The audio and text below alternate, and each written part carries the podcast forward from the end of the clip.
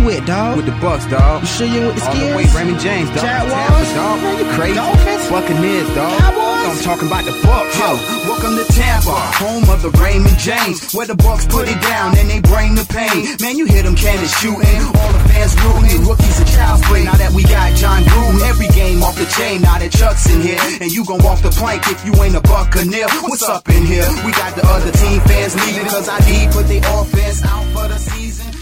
Boa tarde, senhoras e senhores. Estamos aqui novamente para mais um podcast desse meu time maravilhoso chamado Tampa Bay Buccaneers.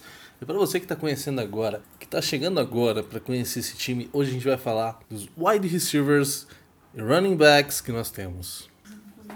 E novamente eu estou aqui na presença dela, esta excelentíssima Mariana Basso. Por gentileza, Mariana, diz um oi para os ouvintes deste podcast, por favor.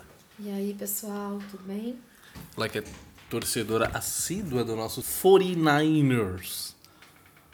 É, ela me olhou assim com uma cara tipo, "Aham, respeita meu time, coisa parecida, mas. Calma, esse ano, esse ano eu estou muito esperançoso. Quero compartilhar um pouco dessa esperança com vocês. Saiu glorioso e grata surpresa de terceira rodada do draft de 2017, vindo de Penn State, Chris Goodwin.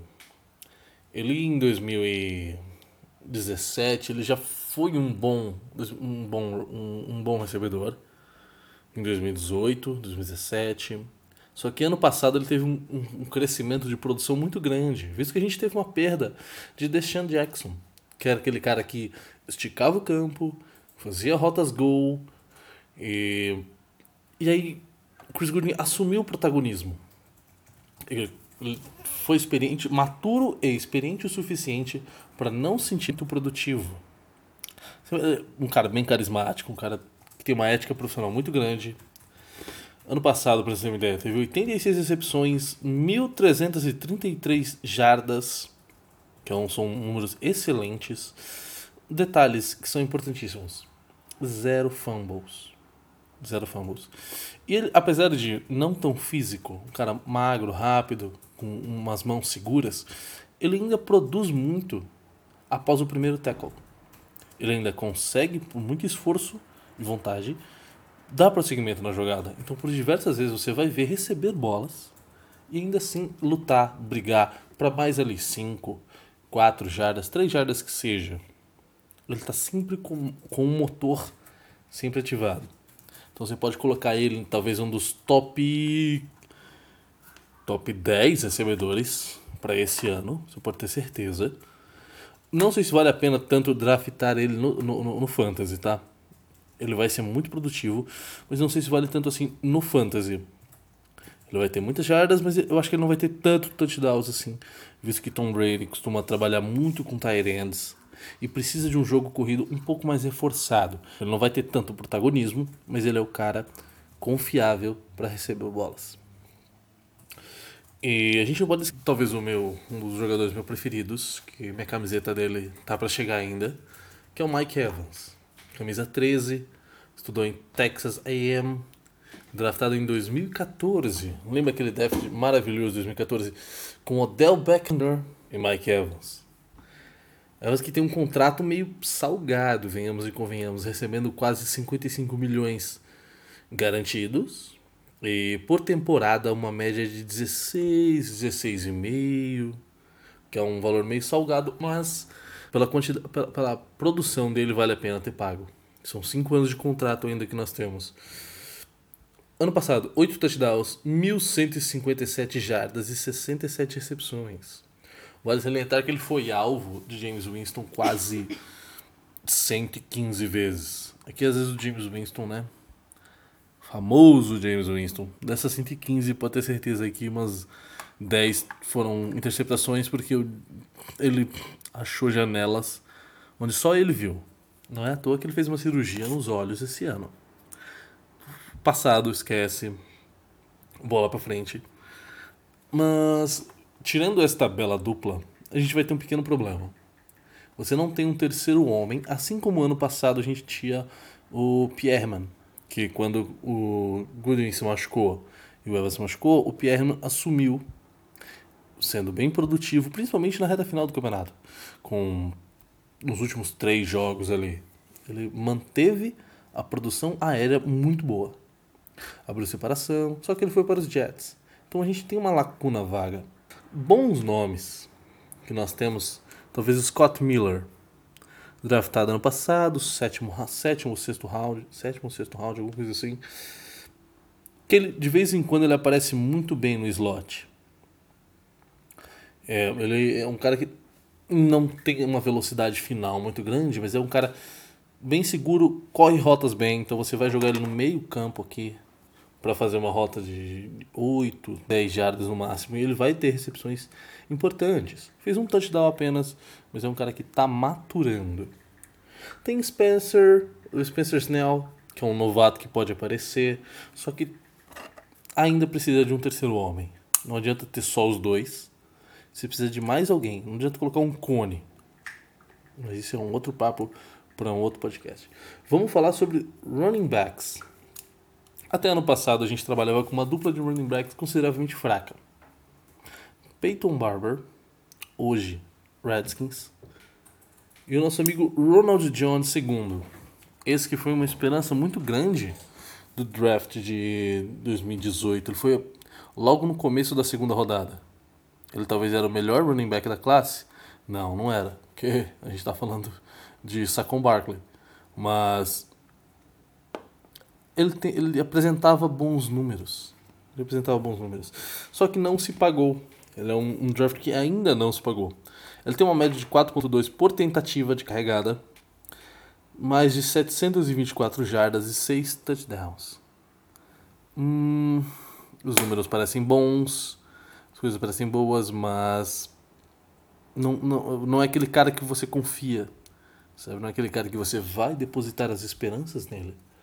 Por isso que tá aí uma necessidade muito grande do Bucks nesse draft que está chegando. Inclusive o draft é considerado quase um Natal pra gente, né? Tô ansioso para dia 25 de, deste mês para que tenha esse grande evento, mesmo sem aglomerações, sem torcida, mas pelo draft em si. Hum, quem pode aparecer no Bucks? Não tem grandes running backs assim sobrando, dando sopa no mercado. E a gente vai gastar, talvez, picks por trocas desnecessárias. Uma troca que é necessária, que não vem ao caso, a gente vai precisar de um QB.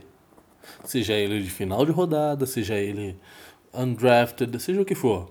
Porque nós temos Ryan Griffin e Tom Brady, certo? Então, o Griffin como reserva e precisa de alguém no, no, no, no treinamento. Precisa de mais alguém. Tipo, é, é natural, você precisa de pelo menos três QBs oficialmente e mais um no Pets Squad, que é aquele time de 10 pessoas que você deixa de lado para quando necessário você subir eles se alguém se machucar. Então são duas coisas que o Tampa Bay vai precisar endereçar nesse draft. São duas picks que você já pode ter certeza. Então vamos sobrar cinco. Que é um running back. Gostaria que fosse Jacob Dobbins, porque ele é um cara que quebra muito tackles. Ele não é tão rápido, tão explosivo, mas ele é uma máquina. Vamos para frente, derruba quem tiver à frente dele. Ele é baixinho, ele é um cara troncudo, baixinho, muito difícil separado. E. Ou talvez um Zach Moss. Só que o Zach Moss foge um pouco do, do radar. Então lá pra quarta rodada, dá pra draftar ele, ainda vai estar tá na Bird. O J.K. Dobbins você teria que gastar uma segunda rodada. Ainda mais que a gente tem a 14 pick, provavelmente você tem que gastar a segunda rodada para poder draftar ele. Mais que isso, acredito que ele não caia. Se você for colocar na bolsa de apostas, você pode contar com Tampa Bay. Ah, ele pode ser um dos campeões da divisão, ok. Ou vir pelo wild card. Isso é o mínimo que se espera pela evolução que o time vai ter. A defesa está começando a ficar sólida. Ano passado, um Shamrock Butkin aparecendo bem, um Devon White aparecendo bem, Carlton Davis começando a pegar o jeito de cornerback. Foi isso que se esperava dele, que é um cara alto, rápido, cornerback físico. E a nossa front seven, a nossa, a nossa linha de pass rushers são muito bons, muito bons. Tem JPP, tem o Shaquille Barrett, a gente tem um como Su no meio. Só que falta uma pessoa para fazer rotatividade com Vita Veia, que é um tipo nose tackle. Sabe? Precisa, num sistema 4-3, ou precisa de um, de um nose tackle. Que Vita Veia é aquele cara mais do marketing, sabe? Ele é muito bom, ele é muito bom. Às vezes sofre bloqueios duplos. E o que é bom sofrer bloqueios duplos, é que alguém vai ficar livre, alguém vai ficar no mano a mano. E naquele time ali, no mano a mano, ah, meu amigo, é muito difícil separado. Por isso que o Shaquille tem 19 sacks. 19.5 sacks. Que é muito bom. Então é um trabalho coletivo que vem fazendo essa diferença. Uh, então precisa de um nose tackle. Agora, quem? É isso que os especialistas vão analisar, vão com calma. Não tem muito alguém no mercado. Seria bom trazer. Uh, mas são posições que a gente precisa endereçar. Então vamos lá. Nós vamos precisar de um running back. Vamos precisar de alguém que apareça. Eu tô, eu tô confiante que Scott Miller vai aparecer, vai ser desenvolvido. Então, ok, ele vai suprir essa necessidade de alguém para correr no slot. Vamos lá. E vamos precisar de um nose tackle e um QB. QB de final de rodada. Ou talvez pegar alguém que está parado sem, sem um contrato específico.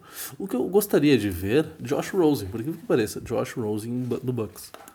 Não é uma má ideia, não, você não precisa gastar muito. Talvez você joga ali uma quinta rodada pro Dolphins, só para subir, sabe? Tipo, o Dolphins quer, quer subir, para trocar, fala, oh, você quer subir? Troca comigo aqui.